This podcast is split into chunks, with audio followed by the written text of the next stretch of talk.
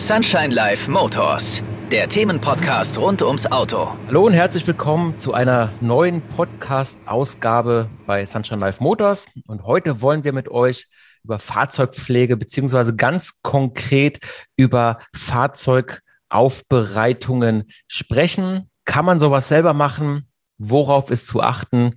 Welche Vorteile bringt eine Poliermaschine gegenüber der händischen Politur? Was kann man alles falsch machen? Gibt es Unterschiede beim Lack? Warum gibt es sogar verschiedene Düfte? Was kostet der Spaß? Dies und vieles mehr beantworten wir heute im heutigen Podcast. Und mein Gesprächspartner ist ganz neu, noch nie dabei gewesen. Sebastian Schäfer, Inhaber und äh, Gründer der Firma Liquid Elements. Du bist gelernter Physiker und ein ja, absoluter Workaholic, oder? Moin, Sebastian. Richtig, ja. Moin, Christoph. Grüß dich. Schön dabei ja. sein zu können. Sag mal, gelernter Physiker, das hatte ich ja, also ich kenne jetzt keinen Menschen, der, wie, wie kommt man denn dazu? Also du musst dir vorstellen, ich bin einfach generell von der Basis her so ein Technikfreak und äh, ich habe halt so voll verrückte Sachen gemacht, wie äh, ein paar Wochen vor dem Abi mein Abi abgebrochen, dann ein paar Monate vor der Promotion mein Studium abgebrochen und all so ein Krams. Und äh, weil das für mich alles irgendwo so ein bisschen Zeitverschwendung war, weil ich mich direkt schon auf die Arbeit konzentrieren wollte. Und äh, das ist eigentlich so die Basisqualifikation gewesen, die es mir ermöglicht hat, dann ja all das zu machen, wo wir jetzt hier quasi dran werkeln, forschen und bauen. Ja, wir wollen ja heute wirklich über ähm, ins Detail gehen und über Fahrzeugaufbereitung, also sprich übers Polieren sprechen, was es da alles für äh, Unterschiede gibt. Ähm, wir hatten ja schon mal eine Fahrzeugpflegesendung, die war aber relativ allgemein und trotzdem super. Und wir haben im Nachgang sehr viele Fragen auch bekommen, ob man nicht nochmal auf das Thema Polituren genauer eingehen kann. Und so wie du eben gesagt hast, du, du bist Physiker, also ich kenne dich ja auch schon das eine oder andere Jahr und erlebe dich wirklich als den absoluten Freak. Du bist ja da so tief in der Materie drin. Ähm, ihr habt ja mit Liquid Elements nicht nur Poliermaschinen, ihr macht ja natürlich auch die klassischen Pflegeprodukte fürs Fahrzeug, aber ihr produziert es ja auch alles selbst. Ich meine, wie, wie kommt man denn dazu? Der, der Markt ist ja eigentlich schon meines Erachtens ganz schön überlaufen, oder? Richtig. Also das war auch die Frage, die mir, ich glaube, es war 2003 oder 2004 mein Vater gestellt hat. Er sagte, warum machst du so einen Quatsch? Konzentriere dich doch auf was anderes, weil Fahrzeugpflege kann man doch überall kaufen. Und äh, ich habe mir einfach gesagt, pass mal auf, wir werden das besser machen. Wir machen das einfach cooler, wir machen das anders als andere ähm, was ja auch, wie du vielleicht in dem einen oder anderen Instagram-Posting schon mal gesehen hast, dazu geführt hat, dass wir äh, unsere Halle haben wir selbst gebaut. Die Maschinen, die das ganze Mischen, abfüllen, konfektionieren, haben wir selbst gebaut. Wir bauen uns eigene 3D-Drucker. Das ist halt alles relativ freaky, engineering-mäßig, so äh, autonom, also dass wir wenig auf andere Fremdressourcen angewiesen sind. Und ich glaube, das ist auch so ein bisschen dieses Schrauberwerkstattmäßige, was die Jungs, mit denen ich halt auch zusammen daran arbeite, also meine Mitarbeiter, äh, mitbringen. Eigentlich basteln wir halt nicht großartig an Autos rum, das haben wir irgendwann hier und da mal ein bisschen aufgegeben, sondern halt wirklich primär an Maschinen und Anlagen, was dazu führte, dass wir quasi einfach nur das Konzept des Thermomix so ein bisschen kopiert haben, dass halt äh, ja nach Rezeptur halt Dinge prozessiert werden bis zur fertigen Flasche. Ja, ihr habt ja in Summe, ich glaube, über 260 verschiedene Produkte, aber ihr habt ja auch so lustige Sachen wie ein Autoshampoo, das nach Rasenmäherduft riecht. Wie kommt man denn auf sowas? Richtig. Ja, du, du wirst dich wundern. Also der, die erste Duftvariante, oder fangen wir mal anders an. Normalerweise hast du bei Fahrzeugpflege ja immer, genauso wie bei anderen Reihenlegern, so eine gewisse Duftwelt, wo man halt einfach nur möchte, dass der Kunde das Produkt gerne wieder kauft oder sich an diesen Geruch erinnert und es mit der Marke in Verbindung bringt. Und ich hatte mal so einen äh, 2x2 Meter Typen äh, mit Glatze, der kam zu mir rein und sagte, habt ihr nicht auch irgendwas, was nach Einhorn riecht? Und dann dachte ich, oh je, ne, was möchte er denn jetzt? Hab das erstmal so als total freaky irgendwie abgetan. Und dann haben wir das halt im Team besprochen und sagten, ja, warum machen wir eigentlich nicht mal ein Autoshampoo, was nach Einhorn riecht? Und so kam das eigentlich, weil wir haben uns halt so, so voll weird mit ein paar Jungs dann zusammengesetzt und gedacht, wie riecht eigentlich Einhorn? Und da ein alter Studienkollege von mir bei äh, einem der weltgrößten Parfümhersteller arbeitet, haben wir halt auch Zugriff auf richtig qualitativ hochwertige Rohstoffe, mit denen wir dann experimentieren können. Und das war der Startschuss zum totalitären Wahnsinn, kann man so sagen. Also daher kam das eigentlich. Ich wollte auch gerade sagen, wie, wie riecht denn ein Einhorn? Aber man stellt sich ja wirklich so ein bisschen Marshmallow, Zuckerwatte, süß äh, vor. Ne? Also, ja, ja, richtig. Aber ich meine, äh, ihr sitzt dann da und denkt dann, Mensch, was machen wir denn heute für einen Duft? Und dann kommt der Duft Rasenmäher zustande. Ich meine, was ist denn überhaupt der Vorteil? Also es ist wirklich einfach nur, wenn du dein Auto einschamponierst, dass es dann einfach noch mehr Spaß macht, weil es einfach gut riecht? Oder hat es, hat es noch einen Effekt? Ganz genau. Also der, die primäre Intention ist natürlich genau die, dass Autopflege ist ja erstmal was, was eigentlich total senseless ist, weil du könntest ja auch theoretisch durch eine Waschanlage fahren. Klar, muss dann natürlich hier und da irgendwann mit den Kratzern leben, die so ein Ding verursacht. Aber es gibt wirklich wissenschaftliche Studien, die erwiesen haben, dass Fahrzeug sein Fahrzeug von Hand zu pflegen glücklich macht. Also so wie Leute Yoga machen, ist das halt vom Effekt her genau das gleiche, wenn du ein, zweimal die Woche zum Yoga gehst, als wenn du äh, ein, zweimal die Woche für eine Stunde dein Auto pflegst. Und Echt? Ähm, ja, ist wirklich so. Also das kann man im Internet, ich habe es jetzt leider nicht parat, aber das kann man nachlesen, dass Studien das herausgefunden haben, dass die Leute dabei glücklicher werden. Dann, dann haben wir uns halt überlegt, was können wir tun, um das noch zu boosten? Und dabei ist es natürlich, der Duft ist immer ein essentielles Erlebnis dessen, wie sich jemand in einer Situation fühlt fühlt. Und da haben wir dann einfach im Team immer wieder entschieden, pass mal auf, lass uns jetzt aus den zwei, drei Basisdüften, die wir haben, nochmal einen Plan entwickeln und das Ganze zu so einer Art Marketingstrategie halt weiterspinnen, wie es für die Leute dann halt auch sinnvoll ist. Wie viele Düfte habt ihr bei euch im Sortiment? Boah, ich müsste jetzt lügen, aber ich glaube 28 im Standardsortiment, was gerade draußen ist. Und wir haben noch mal so viel für dieses Jahr knapp in Planung. Also kannst sagen, bis zur Saison 22 kommen noch mal ungefähr 20, 25 wahrscheinlich dazu. Mega. Was ist denn so euer Bestseller? Also was ist denn so der meistgekaufte Duft, den ihr habt? Also der meistgekaufte ist tatsächlich Einhorn. Also es ist das halt gibt, so, das gibt's doch nicht. Es ist unglaublich, ja. Also das, wir dachten auch irgendwann so vor, also es ist ja schon Jahre her, ich glaube, das war 2017 oder so, wo das mit diesem Einhorn aufkam. Wir haben gedacht, irgendwann muss doch mal Flamingo oder, oder Opossum, irgendwie was anderes mal kommen. Aber es ist halt wirklich so, dass sich Einhorn immer noch am besten verkauft, gefolgt von Keks. Also Cookies nennen wir das halt. Das ist so Nummer zwei. Aber ihr, ihr, müsst euch doch da totlachen. Ich meine jetzt mal, ihr sitzt dann da und ach, heute machen wir mal Geschmacksrichtung Keks. Oder, genau so ist das. Also du wirst dich wundern, wir hatten letztens auch, äh, das muss man halt dazu sagen, wir unterliegen ja auch dem ein oder anderen Amt äh, und wir hatten die eine Kollegin vom Eichamt da, die ist so Anfang 30 gewesen, die halt dann die Maschinen und Anlagen überprüft. Also geht das alles rechtskonform, füllt ihr auch wirklich ein Liter in die Sachen rein und nicht nur 800 Milliliter. Also ein Gedönse. Und dann kam die rein und sagte, was, was produzieren Sie denn hier? Ja, ich sag, äh, wir sind hier bei äh, quasi äh, Willy Wonka. Ne? Hier geht's richtig, äh, ja, ist wie eine Schokoladenfabrik. Ne? Also es riecht halt jeden Tag anders und ist schon ein bisschen verrückter auch zu arbeiten, weil du natürlich diese Fülle an Gerüchen hier und da immer wieder mitkriegst, aber das macht es halt irgendwo auch aus. Mega. Also das Autowaschen definitiv oder das Autoputzen glücklich macht. Das erlebt man ja auch jedes Wochenende, wenn das Wetter gut ist. Das Auto ist ja dem Deutschen sein liebstes Kind und da werden ja wirklich Stunden investiert und das ist auch so ein ja, typisch deutsches Phänomen. Ne? Man hat frei, man hört gute Musik und man putzt sein Baby und dann wirklich so penibel und ich kann mir das gut vorstellen, jetzt wo du das sagst, dass die Düfte da auch eine ganz große Rolle spielen. Ja, es ist ja auch ein Teil Kulturgut. Also wie du gerade schon meintest, es ist halt des deutschen Liebling. Also A ist es für uns natürlich äh, gesellschaftsdemografisch gesehen wirklich Statussymbol. Und dann hast du auf der anderen Seite, also es gibt da kaum eine Nation, ich meine, fahr mal nach Griechenland, ja, also da, da ist den Leuten ihr Auto quasi so gesehen vollkommen egal. Die parken da oder in Spanien und Frankreich ja auch schon, die parken quasi auf Anschlag äh, mit Handbremse lösen, damit du dich weiterschieben kannst. Aber das ist, glaube ich, auch das, was letzten Endes uns ausmacht, dass wir so einen Bezug zu diesem Fahrzeug haben, äh, was ja Teil unserer Individualität auch darstellt und die damit halt auch ausdrücken.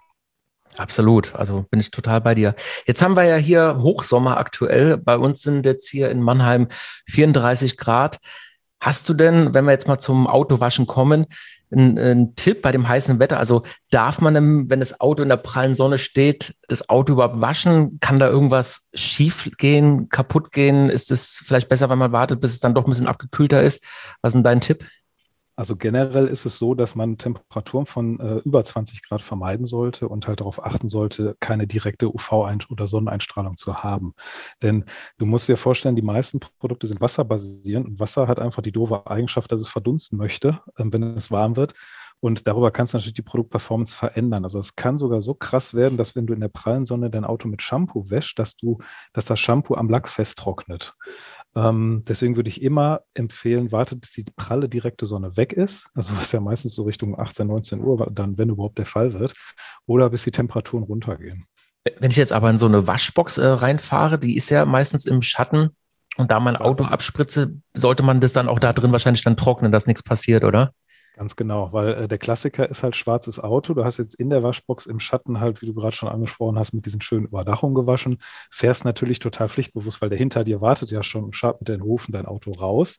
Und jetzt stehst du in der prallen Sonne. Jetzt hat Schwarz natürlich die doofe Eigenschaft, dass es zu sehr krassen Reflexionen kommt. Und das ist auch der Grund, warum es Wasserflecken gibt, dass quasi die Sonne, die von oben ja auf den Lack draufstrahlt, die Wassertropfen wie einbrennen kann, wenn du sie nicht schnell genug trocknest. Und so schnell ist in der Regel niemand. Das heißt, wie du es gerade meintest, in der Waschbox bei der Überdachung direkt das Auto trocknen auf jeden Fall sinnvoll. Ah, okay, verstehe. Ja, die kann man ja rauspolieren und dann kommen wir eigentlich zum Thema dieses Podcasts. Auto polieren. Und ich muss jetzt mal ganz doof fragen. Es gibt ja eine Rotationspoliermaschine, habe ich gelesen, und eine Exzenter-Poliermaschine. Was ist denn da der Unterschied? Also generell sind die Unterschiede einfach nur die Antriebsprinzipien. Ähm, das heißt, bei einer Rotationsmaschine hast du einfach nur eine Welle, die sich im Kreis dreht. Und bei, einer Exzenter, bei einem Exzenterantrieb hast du das Ganze noch um eine exzentrische Bewegung ergänzt. Das heißt, du hast im Basis natürlich erstmal eine rotative Bewegung auch. Aber man kann sich das vorstellen, die meisten äh, Hörer werden es wahrscheinlich auch kennen von einem Exzenterschleifer, den man so aus dem Möbelbau kennt. Und das hat einfach einen kleinen Vorteil. Und da können wir vielleicht gleich noch mal näher drauf eingehen. Aber das sind so die generellen Basisprinzipien, die es gibt. Einmal das rotative und einmal das exzentrische Prinzip vom Antrieb der Maschine her. Okay, wenn ich jetzt mein Auto poliere, ich mache das jetzt auch nicht so oft, aber ich bin eher so ein Typ, ich mache es von Hand, weil ich einfach glaube oder nicht, ich habe eher Angst davor, dass ich was kaputt mache. Was sind denn aber oder gibt es denn Vorteile von einer Poliermaschine gegenüber der händischen Politur? Ja, so wie dir geht es eigentlich fast jedem. Also wir haben uns ja bei Liquid Elements als Aufgabe so ein bisschen gemacht, Hürden abzubauen. Deswegen hast du auch bei den ganzen Flaschen immer hinten drauf, wie du es anwendest. Und wir haben bei unseren Poliermaschinen auch ein, zwei coole Features, die es Einsteigern erleichtern halt. Generell ist es halt so, dass man erstmal denkt, oh, ich habe jetzt ein Werkzeug in der Hand und ich soll jetzt an ein natürlich sehr teuren Gegenstand damit rangehen. Was kann passieren? Es ist so, dass eine Poliermaschine in jedem Fall der Handpolitur überlegen ist. Das ist einfach prinzipbedingt. Also das müssen wir vielleicht auch noch mal näher beleuchten nachher das ganze Thema. Was ist überhaupt eine Politur? Also wie funktioniert die? Generell ist zu sagen, dass Handpolituren eigentlich gar kein richtiges abrasives Polieren ist, sondern eher so ein, nennen wir es mal Kratzer leicht auffüllen und kaschieren. Mhm. Also du bist der Meinung, dass eigentlich jeder eine Poliermaschine besitzen kann, ohne dass da irgendwie was schief läuft? Ja, im Prinzip schon. Also du musst natürlich dich an ein paar Regeln halten. Ne? Das ist ähnlich wie beim Autofahren auch. Ich würde mich nicht in so ein Fahrzeug setzen, ohne jemals eine Fahrstunde gemacht zu haben. Und bei einer Poliermaschine liegt das ähnlich. Das heißt, äh, so ohne Plan einfach loslegen ist halt ungünstig. Man sollte sich im Vorfeld schlau machen, was gibt es für Risiken, was kann passieren und was ist ein Workflow. Und ähm, das ist bei einer Handpolitur natürlich deutlich ungefährlicher, weil du einfach viel weniger Leistung hast. Aber ja. genau da liegt halt auch die Krux, weil du halt viel weniger Leistung hast. Okay, also wenn ich jetzt absoluter Laie bin, ich meine, es gibt ja auch verschiedene Lack, Arten. Also wie geht man denn davor? Muss ich erstmal herausfinden, was ich für ein, was, was für eine Lackart mein Auto hat? Was, was gibt es denn für verschiedene Arten? Zähl mal kurz auf. Also bei den verschiedenen Lackarten ist es natürlich so, dass du äh, diese ganz alten klassischen Lösemittel äh, Lacke hast. Dann hast du moderne Wasserlacke, die haben ein anderes Verlaufsverhalten. Dann hast du auch noch Unilacke, die teilweise einfach im Einschichtverfahren lackiert werden. Das kennst du, vor, jeder kennt das, Golf 2 in Rot oder? Ja, ja, richtig. Du, du hast die, das so ausbleichen. Sonne, es ist, es ist Tradition. Ne? Die Dinger stehen in der Sonne und bleichen einfach aus. Warum? Weil der schützende Klarlack eigentlich fehlt. Und das ist halt so ein Drawback von diesen Einschichtlacken, die keinen Klarlack drauf haben. Generell ist zu sagen, dass viele in der Fahrzeugpflegeszene es esoterischer betrachten, als es eigentlich nötig ist. Du kannst eigentlich sagen, ein Lack, wenn er ausgehärtet ist, verhält sich immer gleich. Das ist ähnlich, wenn du Holz schleifst. Also du hast weicheres Holz, härteres Holz, aber am Ende des Tages schleifst du und bearbeitest es. Da macht sich auch keiner Gedanken, habe ich jetzt eine Fichte oder eine Eiche. Ne? Das ist so der qualitative Vergleich. Mhm. Und bei einem Lack ist das ähnlich. Das heißt, für das abrasive Polieren spielt es gar keinen Unterschied, gar keine Rolle, was für eine Lackart du da jetzt hast. Das heißt, für einen Endanwender würde ich das vollkommen ausklammern. Okay, dann lass uns das mal doch durchspielen. Also ich habe jetzt einen, einen schwarzen Golf der ist einfach, äh, keine Ahnung, ewig nicht mehr gewaschen worden und ich will den jetzt richtig schön polieren. Mhm. Das heißt, äh, wie, wie gehe ich da vor? Also brauche ich da auch eine spezielle Politur? Wie, wie finde ich das heraus, was ich genau für mein Auto brauche? Also das Beste ist natürlich immer, wenn du jemanden mit Erfahrung hast, der einschätzen kann, was du für Lackdefekte überhaupt hast. Also das kann man in der Regel grob in drei Gruppen unterteilen. Zum einen sprechen wir von Swirls. Das sind halt die Dinger, die entstehen, wenn du durch die Waschanlage fährst. Das ist meistens so, die Sonne scheint drauf und du hast diese kreisförmigen Kratzer da drin. Kennt jeder. Mhm. Genau. Ist halt echt immer das, was den Glanz am krassesten minimiert und das, was du auch zum Glück am schnellsten wegbekommst. Dann hast du natürlich den wirklichen Kratzer. Das sind in der Regel Sachen, die du mit dem Fingernagel auch schon fühlen kannst.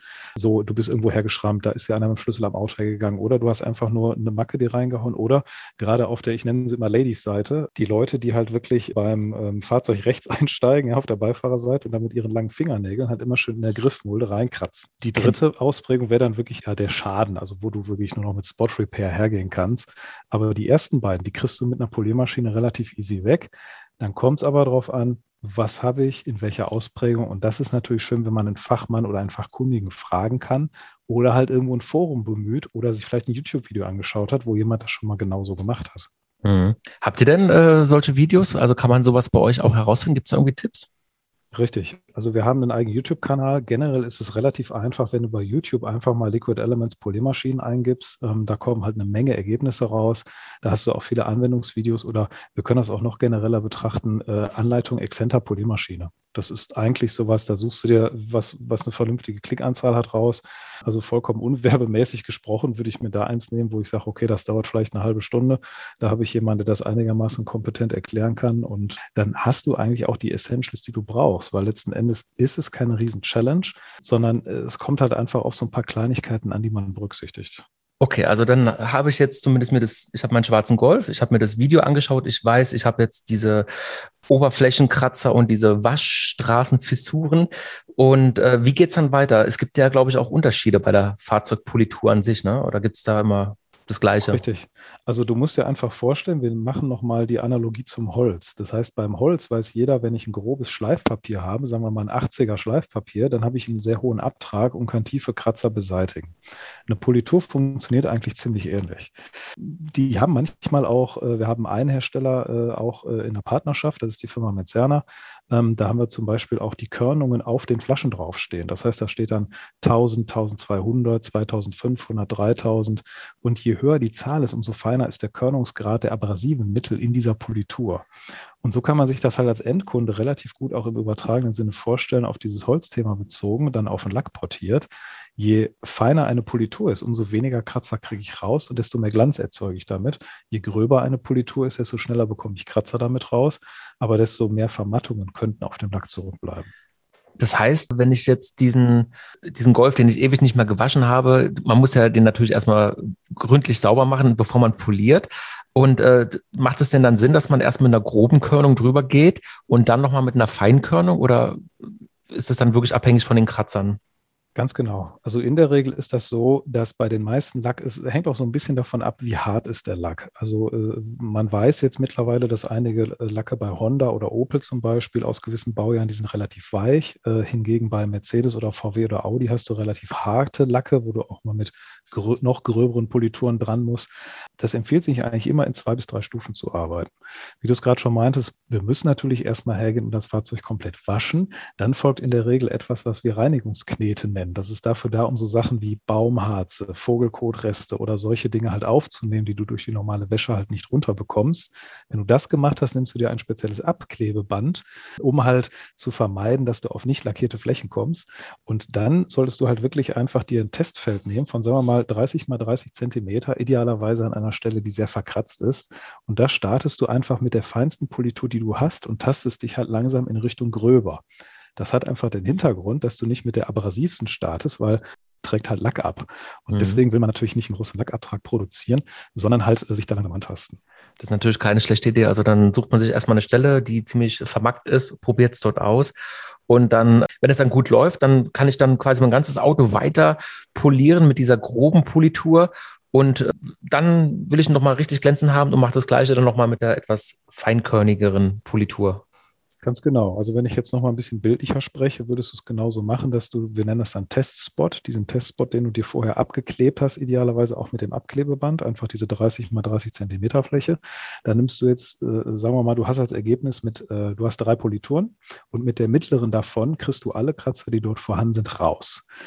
Und mit der feineren, wenn du nochmal nachgehst, kriegst du einen richtig schönen Glanz hin. Da kannst du diese Systematik auch in Kombination mit den Polierpads, die du natürlich dafür benutzt, die haben auch Abrasivitätsgrade passend zu der jeweiligen Politur, ähm, kannst du das aufs ganze Auto übertragen. Und das ist das Schöne, dass du nicht erstmal die ganze Karre polierst und dann feststellst, oh, ich habe jetzt nur 30 Prozent der Kratzer beseitigt, weil du die ganze Zeit mit der Feinen gearbeitet hast, musst dann mit der Groben nochmal dran, um dann nochmal mit der Feinen drüber zu gehen. Verstehe. Man merkt auch wirklich, du bist echt richtig, also äh, richtiger Freak. Ich, man kann fast mal, du hast Fahrzeugpflege studiert. Das gibt es ja wahrscheinlich, aber es ja, ist mega wie tief also, du in der Materie äh, bist. Mit Mitarbeiter oder auch Familienmitglieder sagen zu mir immer, den Sebastian kann man alles fragen, was mit Technik und Naturwissenschaft zu tun hat. Und das äh, ist teilweise wirklich so, weil das einfach so mein absolutes Thema ist. Also ich habe bei, bei vielen Dingen echt äh, eine große Bildungslücke, aber äh, habe auch keine super geile Allgemeinbildung. Geografie bin ich ganz, ganz schlecht. Aber äh, so diese, diese Sachen, halt dieses Physikalische eben, das ist halt genau mein Thema. Mega. Wenn man sein Auto poliert, wie, wie lange dauert denn sowas? Wie viel Zeit muss man denn in etwa äh, einrechnen, damit es auch wirklich am Ende richtig glänzt? Also es ist schwer, das pauschal zu sagen. Ich gehe jetzt einfach mal von Zahlen aus, die ich so von Semi-Profis habe aber also von jemandem, der schon mal so zwei, dreimal so sein Auto poliert hat weiß, worauf es ankommt, dann kannst du sagen, ist eine Durchschnittsstundenangabe acht bis 18 Stunden. Also je nachdem, wie vermarkt das ist. Und äh, da musst du dir halt auch schon mal ein Wochenende für Zeit nehmen. Also ich würde jedem empfehlen, der sich mit dem Thema intensiver beschäftigt, rechnet einfach viel Zeit mit ein, nehmt euch die Zeit auch dafür, weil du willst hinterher nicht, weil du einfach zwei Stunden zu wenig investiert hast, auf 50, äh, 60 Prozent des Ergebnisses, was möglich wäre, verzichten. Kann man denn auch äh, was falsch machen? Also kann man zum Beispiel Kratzer reinpolieren, wenn das Auto jetzt zum Beispiel nicht richtig gewaschen wurde vorher? Definitiv. Also das ist ja das, was ich so eben meint, dass wir mit dieser Lackreinigungsknete, da gibt es auch ein spezielles Gleitmittel zu. Das, das fühlt sich wirklich fast so ein bisschen an wie die Knete, die man so als Kinder hatte, nur ein klein wenig fester. Ähm, und du gehst halt damit über den Lack und hast halt wirklich wie so eine Art Magnetwirkung auf Kontamination, die im Lack noch drin sitzen, also wie zum Beispiel Baumharze. Ähm, und das sind eigentlich so die, sagen wir mal, zwei Worst-Case-Szenarien, die du äh, hast, damit du neue Kratzer reinbekommst durchs Polieren. Nummer eins, du hast vorher nicht sauber äh, geknetet und hast halt durch irgendwelche Baumharze oder Reste kleine Partikel auf dem Lack, die du auf dem Lack einfach nur verreibst. Oder was auch passieren kann, ein Kardinalfehler eigentlich der meisten, die polieren, die kaufen sich eine Poliermaschine für, sag mal, 80, 90 Euro. Dann denken die, boah, jetzt hast du schon fast eine Huni ausgegeben, du willst ja nur mal ausprobieren. Jetzt kaufen die sich ein Polierpad dazu, maximal ein zweites. Und das ist ein großes Problem, weil dadurch, dass äh, ich muss noch mal die Brücke zu äh, Holz schlagen. Beim Holz haben wir es halt auch, wenn du das abschleifst, dann landen halt Holzpartikel in der Schleifscheibe und irgendwann sagst du, das Ding ist voll, das ist fertig, das schleift nicht mehr. Bei dem Polierpad ist das so, das setzt sich mit toten Lackpartikeln zu und das führt natürlich dazu, dass diese toten Lackpartikel da drin sitzen und irgendwann nicht mehr ins Pad reintransportiert werden, sondern an der Oberfläche erneut Kratzer verursachen.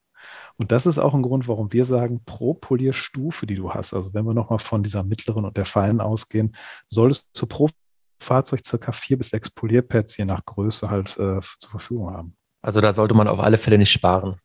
Richtig, genau. Also das, so ein Pad kostet 6, 7 Euro. Ja, das ist jetzt wirklich nicht die Welt, aber die wegen äh, drei Pads, die du nicht hattest, das Ergebnis ruinieren, ist halt auch unbefriedigend, ne, wenn du dadurch wieder neue Kratzer reinfährst. Und auf der anderen Seite ist es halt so, du brauchst halt äh, jetzt, ob du einen Golf hast, brauchst du vielleicht vier, fünf Pads. Wenn du ein Fünfer Kombi hast, vielleicht auch sechs, sieben, ein bisschen mit der Fläche zusammen.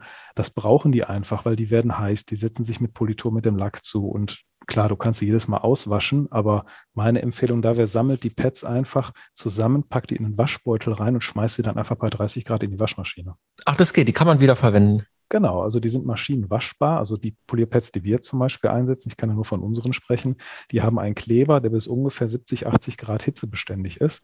Und das heißt, es ist gar kein Problem, die halt dann, wenn du sie benutzt hast, in die Waschmaschine zu schmeißen. Ähm, wichtig nur halt am besten in so eine Art Wäschebeutel, damit der Klett halt keinen Schaden nehmen kann. Und dann kannst du die bis zu drei, vier Mal auch wiederverwenden. Aha, wusste ich auch nicht. Also dann habe ich jetzt meinen schwarzen Golf, den wir jetzt mal als Beispiel nehmen, äh, durch die Waschstraße gejagt, habe mit der Knete dann Kot und Harz und so weiter entfernt, habe sämtliche Polierpads und auch schon mal dieses äh, Testfeld abgeklebt, um mich daran auszuprobieren. Jetzt bin ich bereit und will loslegen.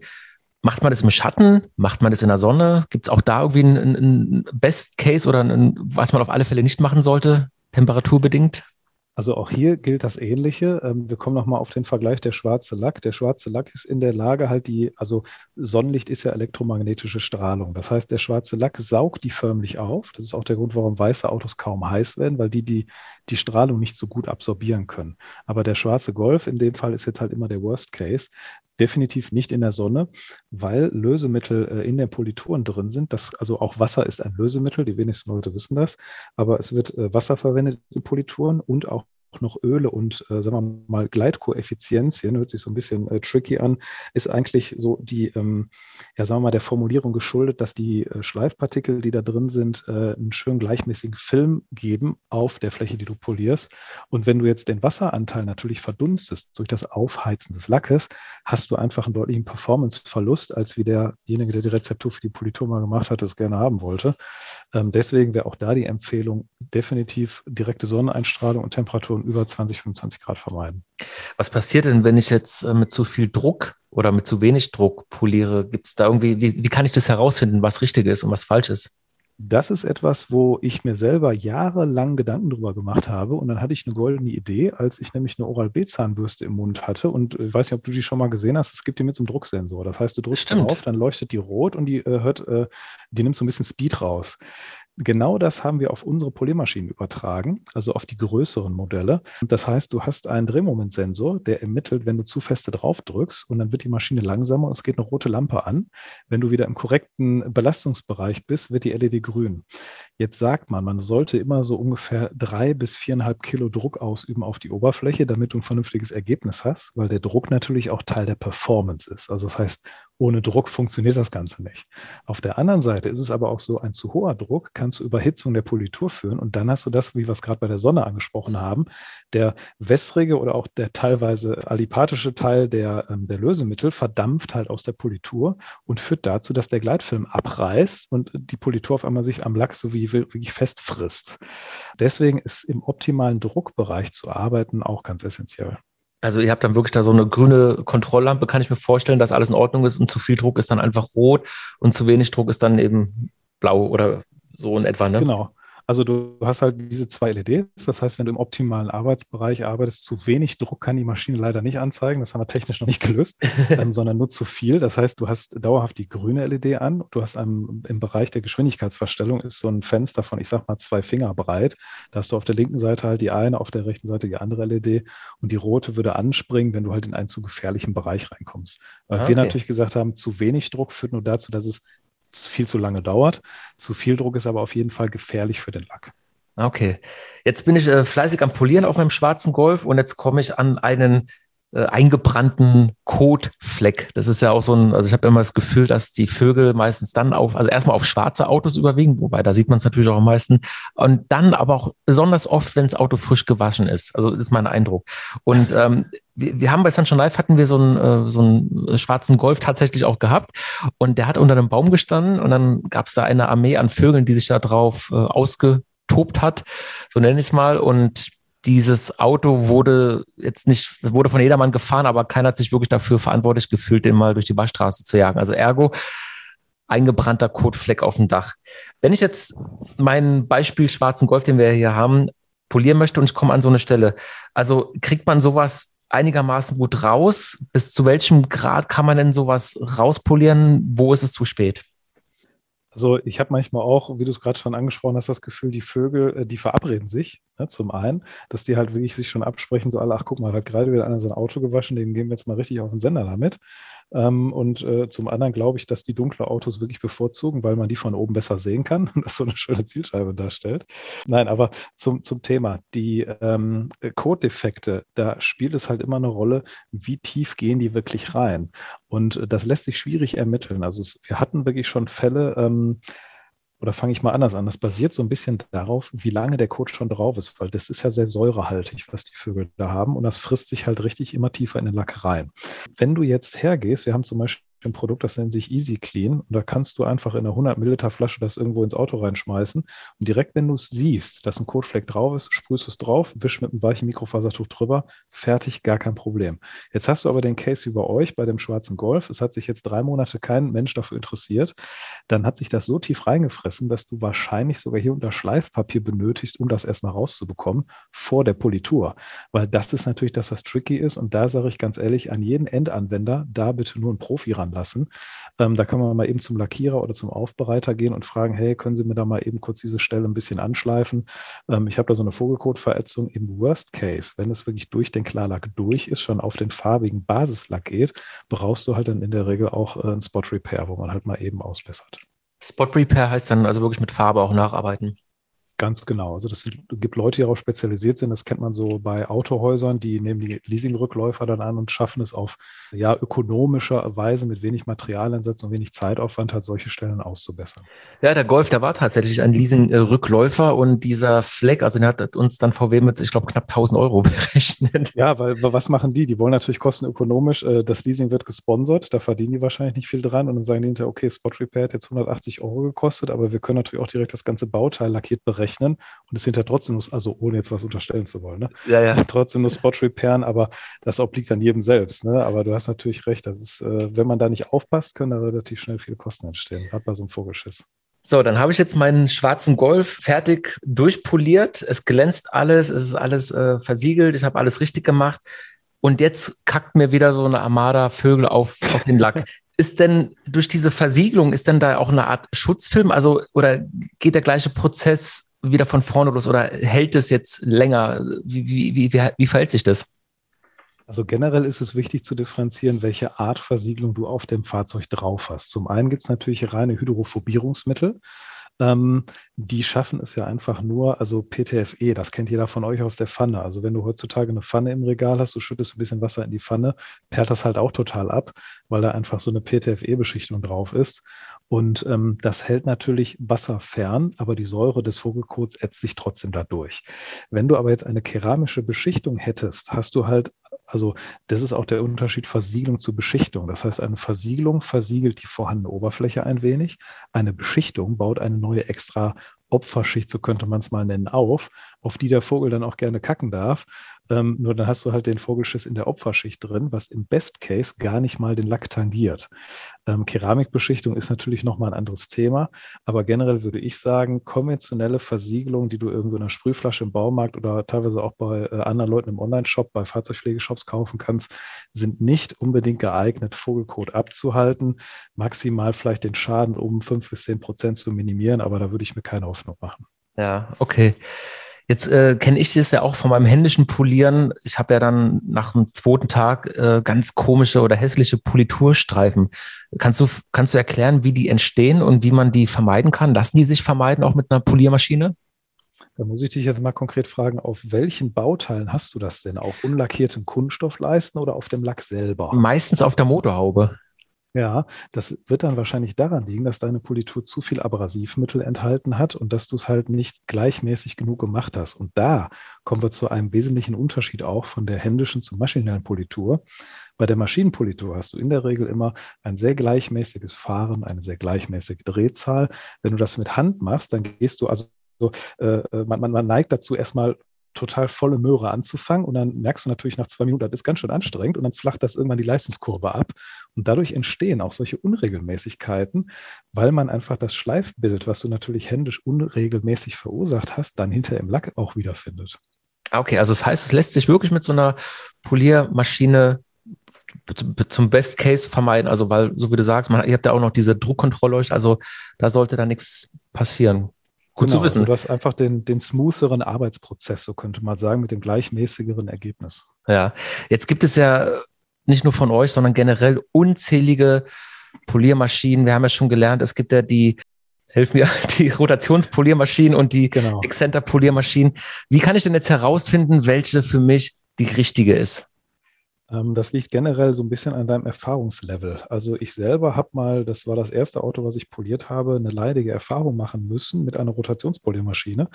Ähm, ich dachte damals so, ach komm, du stehst auf Qualität und ich hatte halt auch so ein bisschen, also ich habe viel Möbelbau auch gemacht mit, mit Festool-Werkzeugen und das ist somit das Hochwertigste, was du da kriegen kannst. Und dann habe ich günstig für 150 Euro eine Festool-Rotationspoliermaschine bekommen, einen Riesenbrocken mit einem Motor, Leistung ohne Ende. So, und was ist mir passiert? Auf der Motorhaube habe ich angefangen und dachte auch, das läuft aber ganz gut. Jetzt muss man sich vor Augen halten, so eine Motorhaube ist ein Metallteil. Das heißt, äh, das Metall kann jetzt thermische Kräfte, die auftreten, also eine, latente Überhitzung, durchaus kompensieren, weil der Hitzefluss ja irgendwo hin kann. Der kann ja in das Metall rein, der verteilt sich. So, jetzt hatte ich aber hinten rechts, das weiß ich noch wie gestern, das ist jetzt bestimmt fast 19 oder 20 Jahre her, jetzt hatte ich hinten rechts aber irgendwo auf der Kunststoffstoßstange, war nämlich ein ABS-Teil, äh, eine Riesenmacke ich mit der Rotationspoliermaschine da dran und habe ungefähr 10, 15 Sekunden auf einer Stelle poliert, weil ich gesehen habe, auch das geht ja richtig gut weg damit. Was ist aber passiert? Das Kunststoffteil hat die Hitze nicht abgeleitet und auf einmal fliegt mir der ganze Lack weg. Aber so ein ah. 20 Zentimeter Zentimeter großes Stück. In einem Wupp einfach daher. Und das war der Moment, wo ich gesagt habe, wenn du irgendwann mal was mit Poliermaschinen machst, entwickelst du primär Exzenter-Poliermaschinen. Also wir haben Tatsache eine Rotationsmaschine im Portfolio. Ich würde aber jedem empfehlen, der ein, sagen wir mal, Einsteiger-Kenntnislevel hat, Exzenter-Maschine ist das, was ihr machen solltet. Rotationsmaschinen auf jeden Fall Finger von lassen.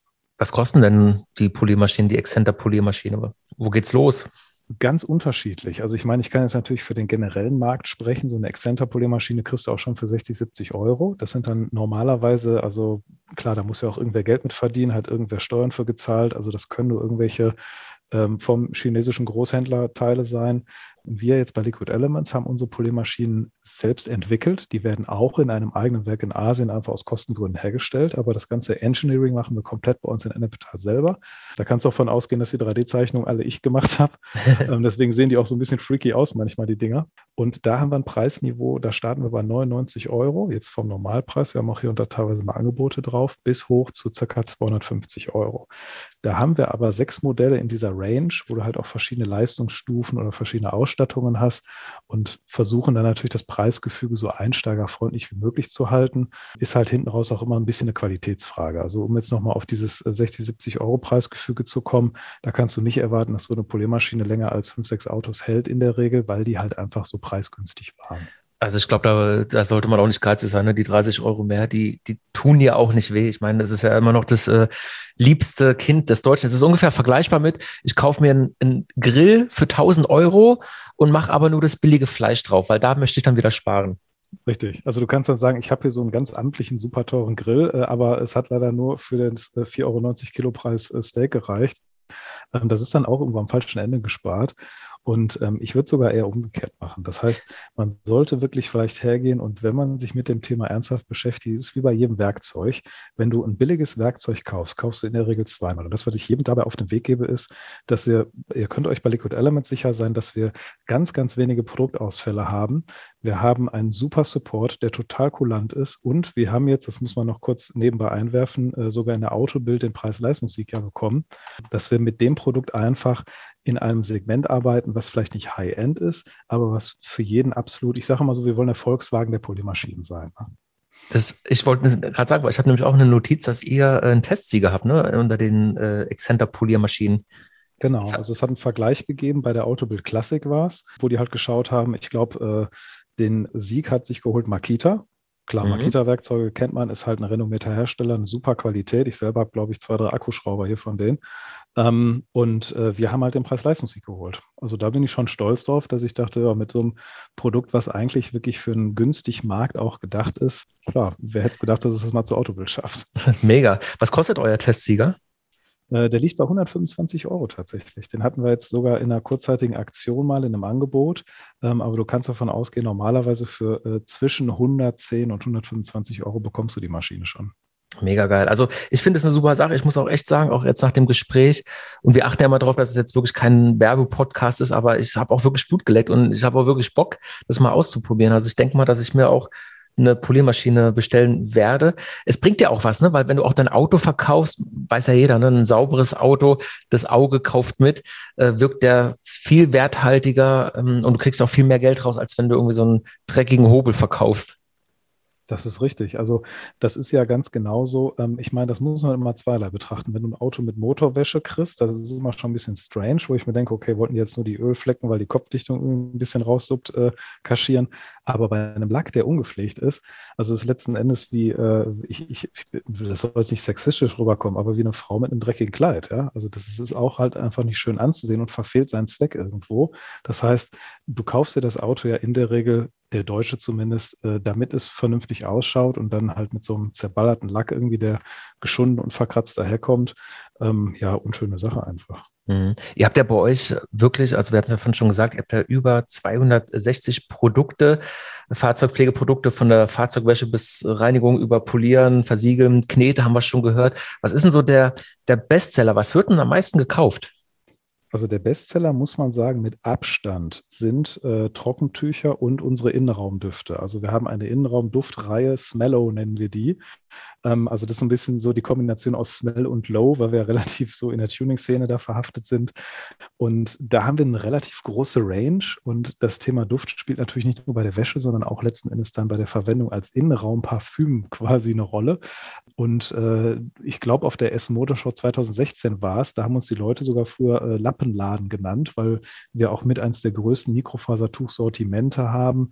Ähm, die werden teilweise im Haushalt verwendet. Dass also die Muttis äh, ihren Söhnen dann hinterher die äh, Glasreinigungstücher einfach zocken, weil die halt günstig und gut sind. Ähm, also da kannst du wirklich sagen, von, vom Absatz her haben wir bei den Trockentüchern, bei den Glastüchern und bei diesen äh, Smello-Innenraumdüften eigentlich, äh, das sind so unsere Bestseller. Mega geil. Darf man denn fragen, was ihr in der Zukunft plant? Ich meine, ihr habt da, glaube ich, alles abgedeckt, was es gibt. Oder gibt es da noch irgendwas, wo du sagst, na, da kommt noch bald was? Kannst du schon was verraten? Ja, also zwei Sachen kann ich ein bisschen leaken. Also zum einen ist natürlich ein zentrales Thema Polieren bei Liquid Elements. Also das haben auch viele noch nicht so ganz verstanden. Ich kann es aber noch mal eben so kurz rausstellen. Unser Logo hat ja vier Farben. Und die erste Farbe, das Blau, das steht für Waschen. So sind auch unsere Produkte meistens aufgebaut, dass sie diese Farbkodierung haben. Das zweite, das Grün steht für Reinigen, also was nach dem Waschen kommt, zum Beispiel Lackreinigungsknete oder Glasreiniger. Dann haben wir den dritten Step, das ist das Polieren. Die Sachen sind meistens im Zubehörbereich orange gehalten. Und dann haben wir lila fürs Versiegeln. Und da siehst du halt, jeder dieser Schritte gehört irgendwo zu so einem komplett gepflegten Fahrzeug natürlich dazu. Und im Bereich der Politur, ich erwähnte das gerade kurz, haben wir eine Kooperation mit einem anderen Hersteller, weil ich habe einfach die Maßgabe mir selbst auferlegt, das, was wir selber nicht produzieren können, bieten wir auch nicht an. Das heißt, gegenüber anderen Brands, die es hier und da schon mal gibt, die einfach Zukäufe tätigen, das machen wir nicht. Und ich bin dran, seit einigen Jahren halt selber eine Politur zu entwerfen, die auch so ein bisschen anders funktioniert, als wir das jetzt konventionellerweise kennt. Ähm, und da wird auf jeden Fall in den nächsten Monaten, hoffe ich, je nachdem, wie schnell ich damit vorankomme, noch was kommen. Und äh, wir werden halt, äh, ja, wie soeben schon eingangs erwähnt, ein bisschen generell an der Range schrauben, was so Düfte anbelangt. Ähm, das sind so die beiden Sachen, die jetzt bald so Richtung 22 dann auch kommen würden bin sehr gespannt. Macht ihr denn auch, gibt es denn, also du hast ja den YouTube-Kanal schon äh, erwähnt, gibt es denn auch Schulungen oder Seminare zu Fahrzeugpflege? Beziehungsweise, oder was habt ihr denn alles in eurem Kanal? Was kann man denn da alles sehen? Also wir haben bei dem YouTube-Kanal versucht, darauf zu achten, dass der so ein bisschen breit gefächert ist. Das heißt, wir haben so ein bisschen Lifestyle da drin, was überhaupt unsere Marke ausmacht. Wir haben auch einiges da drin, wie wir Produkte herstellen. Ich habe sogar ein Video mal gemacht, wo ich einfach gezeigt habe, aus wie vielen Produktkomponenten unser Felgenreiniger besteht. Ich glaube, das waren 13 oder 14 Inhaltsstoffe. Das haben wir alles auch mal live gemacht, haben auch ein bisschen Technik erklärt. Wie funktionieren Polierpads? Was macht Mikrofasertuch aus? Zugegebenermaßen ist der YouTube-Kanal seit einem Jahr ein bisschen eingeschlafen, einfach weil ich das, das hing sehr an meiner Person. Ähm, das ist so, als wenn jetzt, ich vergleiche das einfach mit dem Kollegen aus Dortmund hier mit JP Performance, wenn du ihm jetzt sagen würdest, pass auf, du konzentrierst dich nur noch auf dein Unternehmen und auf irgendwelche Produkte zu erschaffen, dann hast du halt immer keine Zeit mehr für Videocontent.